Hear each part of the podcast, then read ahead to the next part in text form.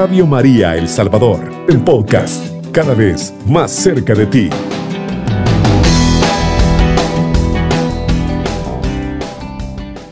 Eh, vamos a leer para ello eh, San Lucas eh, capítulo 18, versículo del 1 en adelante. San Lucas capítulo 18, versículo del 1 en adelante.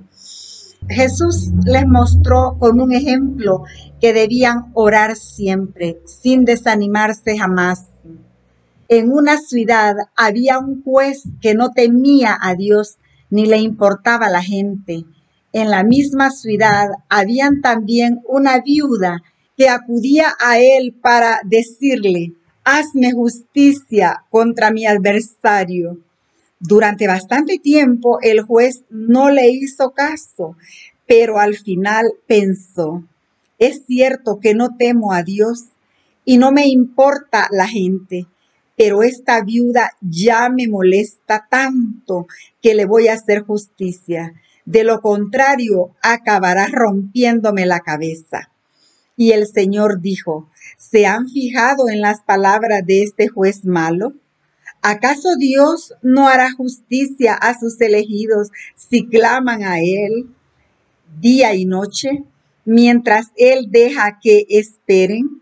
Yo les aseguro que les hará justicia y lo hará pronto. Pero cuando venga el Hijo del Hombre, ¿encontrará fe sobre la tierra? Palabra de Dios, te alabamos, Señor. Qué poderosa pues es esta palabra que nos invita a nosotros a, orar con insistencia, a no desanimarnos nosotros. Eh, a veces nosotros pensamos que Dios no nos escucha, pero la verdad que debemos de tener perseverancia cuando nosotros le pedimos algo a Dios. Eh, cuando nosotros oramos no significa que a la primera vez eh, Dios va a hacer el milagro que le estamos pidiendo precisamente porque a veces la prueba es para nuestra conversión. La prueba es para a veces unir más a la familia. La prueba es para acercarnos a Dios. Y si Dios nos hace rápido el milagro que le estamos pidiendo nosotros, nos vamos a volver a ir nosotros y, vamos eh, a alejarnos de Dios nuevamente. Así que el Señor a veces, a través de la enfermedad, a través de la prueba, eh, nos mantiene cerquita de Él dependiendo de Él. Así que, estimados amigos, oremos nosotros insistentemente, oremos nosotros sin desanimarnos, oremos seguros de que Dios va a obrar eh, en ese milagro que le estamos pidiendo. Y dice él, pues nos pone el ejemplo de este eh, hombre rey malo que no tenía eh, un corazón bueno eh, dice Jesús les mostró un ejemplo eh, que debían de orar siempre. Eso les muestra Jesús a los discípulos. Y eso nos muestra a nosotros también, que debían de orar, que debemos de orar siempre nosotros, eh, sin desanimarnos jamás.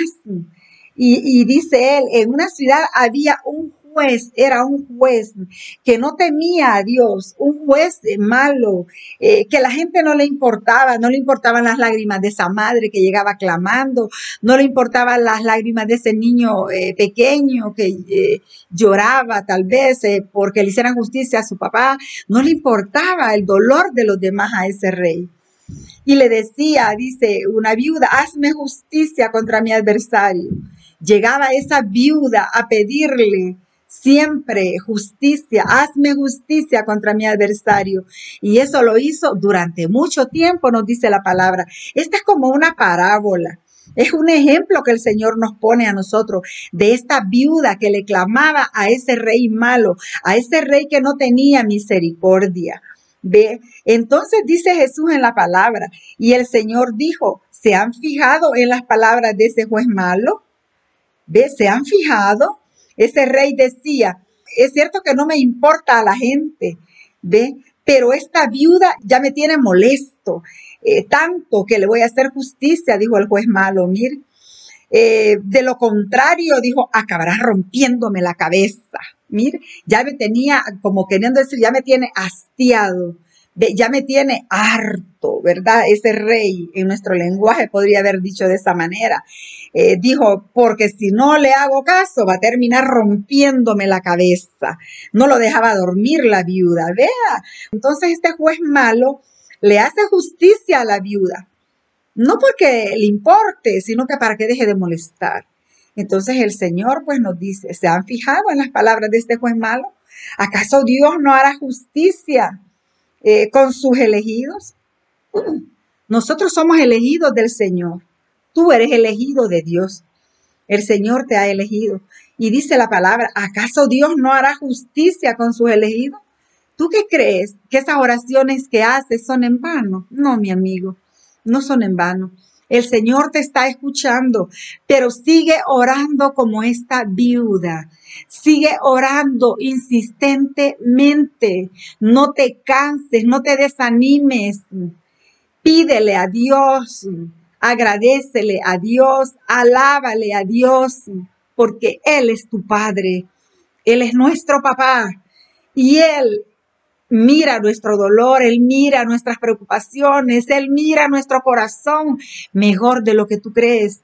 Él te conoce más de lo que tú te conoces. Él sabe lo que hay dentro de ti. Él conoce tus pensamientos antes de que lleguen a tu cabeza, a tu cerebro. Él ya lo conoce.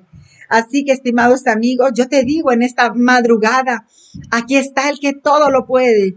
Aquí está el que te rescata en esta mañana, el que toma tus cargas, el que toma tus preocupaciones, el que toma tu problema en serio, el que toma esa necesidad en serio. Aquí está a tu lado. ¿Se han fijado en las palabras de este juez malo? Dice, ¿Acaso Dios no hará justicia con sus elegidos si le claman a Él día y noche? ¿Acaso Dios no hará justicia con sus elegidos si le claman día y noche? Nosotros a veces nos desanimamos pronto. Queremos un milagro así, así, rápido. Pero no es a nuestro tiempo, es al tiempo de Dios. Y Dios tiene propósitos en nuestras vidas y en la vida de nuestra familia.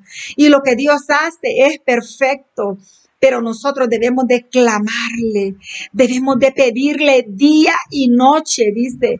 Nosotros debemos de estar adheridos a Él, unidos a esa fuente de vida, unidos a ese árbol de la vida, porque Él nos alimenta, Él nos sostiene, Él nos levanta cuando estamos caídos. Él es el único que se queda cuando todos nos han abandonado, cuando todos se han ido. Ahí está Jesús. ¿Acaso Dios no hará justicia a sus elegidos si clamamos a Él día y noche? El Señor quiere que creas en Él, que deposites tu confianza en Él. Eso es lo que quiere el Señor. Yo les aseguro, dice, que les hará justicia y lo hará pronto. Palabra de Dios. Yo les aseguro que les hará justicia y lo hará pronto. Amén. Qué linda esta palabra, estimados amigos. Dios nos dará una respuesta a lo que le estamos pidiendo. Y quizás esa respuesta está más cerca de lo que tú piensas. Quizás ese milagro por el que estás clamando está a punto de cumplirse. Dios te está escuchando y mientras Él obra el milagro en tu vida, Él te sostiene en la enfermedad. Él te sostiene en la angustia. Él te sostiene en la prueba, en ese desempleo, en esa mora quizás que has caído, en esta mora bancaria. El Señor te sostiene para mientras llega ese milagro que tú estás esperando. Pero cuando venga el Hijo del Hombre, encontrará fe en la tierra, dice la palabra de Dios. Encontrará fe en la tierra. A veces nosotros nos desanimamos pronto nosotros.